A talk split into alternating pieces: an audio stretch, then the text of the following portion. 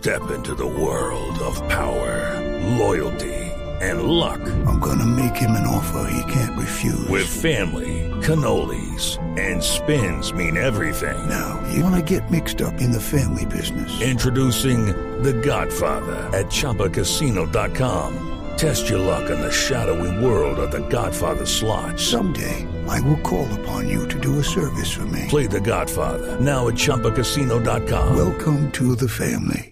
No purchase necessary. VGW Group. Void where prohibited by law. 18 plus. Terms and conditions apply. Finalmente quedó firmada la resolución reglamentando el tema de las patinetas eléctricas en Bogotá. Ahora los usuarios de las famosas patinetas eléctricas, todos, usted padre dinero que le gustan, van a tener que usar casco. Las patinetas van a tener que tener parqueaderos. Casco no sé si lo lleva usted o lo pone en la empresa. Pues tendría que llevarlo usted porque Si no, la no, piojera tendría se que estar en la patineta porque uno que anda por ahí Yo con casco que el todo el casco tiempo. es voluntario, no, pero no sé finalmente cómo quedó la Doctor Juan. Pablo Bocarejo, secretario de Movilidad, buenos días. Néstor, buenos días. ¿El casco es voluntario o es obligatorio? El casco es voluntario, Néstor. En este momento no es obligatorio el casco en bicicletas y todavía pues tampoco lo podemos Ok. plantear como obligatorio para las patinetas, pero sí le estamos diciendo a las empresas que pues, se preocupen por la seguridad vial y hay muchas de ellas que están ofreciendo el casco para sus abonados. ¿Las empresas están ofreciendo casco? Sí, señor.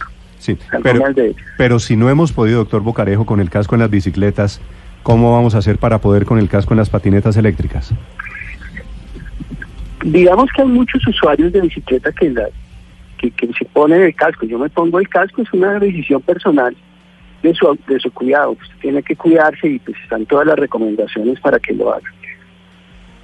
Doctor Bucarejo, la reglamentación establece límites a la velocidad y establece lugares de parqueos. ¿Qué va a cambiar con las patinetas eléctricas ahora?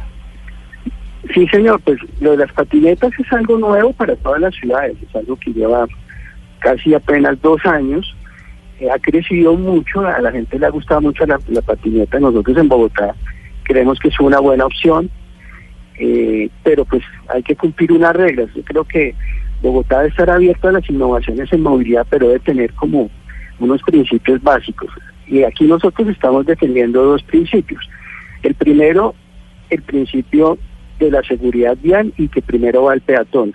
Y en ese sentido, la regla básicamente es no toquen los andenes, no toquen los andenes. Doctor Bocarejo. Se cayó la llamada. nos Es el fue. secretario de Movilidad de Bogotá explicando el tema de las patinetas eléctricas. El límite de velocidad, Felipe, que usted me preguntaba, aquí estoy viendo la resolución, 20 kilómetros por hora. Si no pueden exceder esa velocidad. No, no. Y Pero- no pueden parquear en todo lado.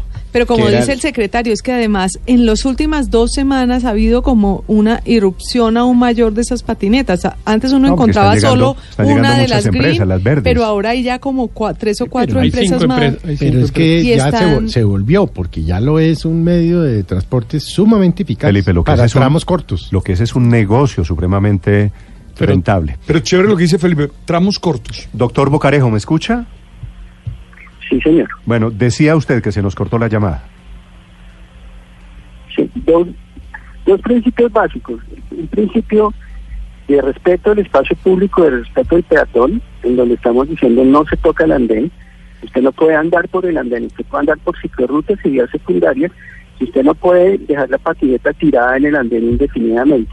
Entonces estamos demarcando unos cajones en las vías secundarias para que puedan dejar ahí las patinetas. Y el otro elemento fundamental, digamos que es como prioritario en todo lo que hacemos, son los temas de seguridad vial.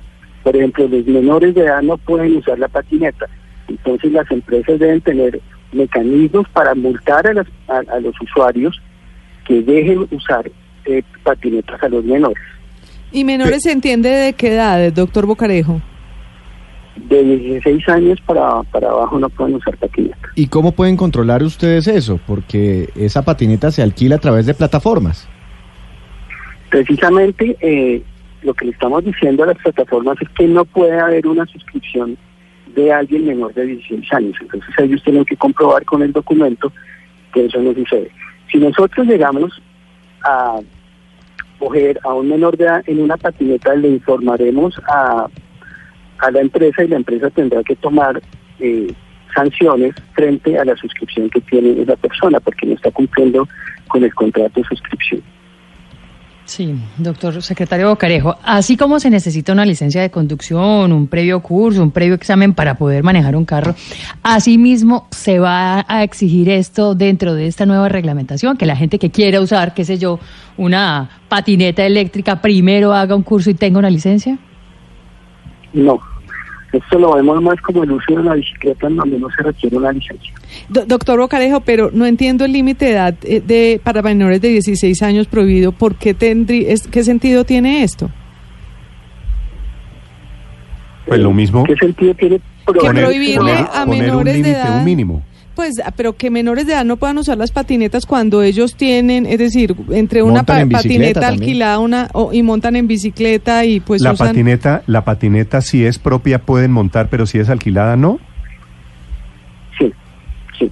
¿Y eso qué sentido tiene, doctor Bocarejo? ¿Por qué un niño de 14 años o 15 años puede montar en patineta propia y no puede montar en patineta alquilada? Nosotros creemos que ahí hay un riesgo. Eh, Por eso, pero, pero el riesgo es, pero pero, la patineta- pero la el riesgo no depende de quién es la patineta. nosotros- sí, la patineta privada nosotros no la podemos controlar. La patineta eh, que se alquila al público sí la podemos controlar. Sí, pero esa es una prohibición curiosa, pues si usted va en patineta propia puede, pero si va en patineta alquilada no puede. Doctor Bocarejo, ¿a partir de cuándo entra en vigencia esto? Nosotros ya firmamos el viernes el, el protocolo general.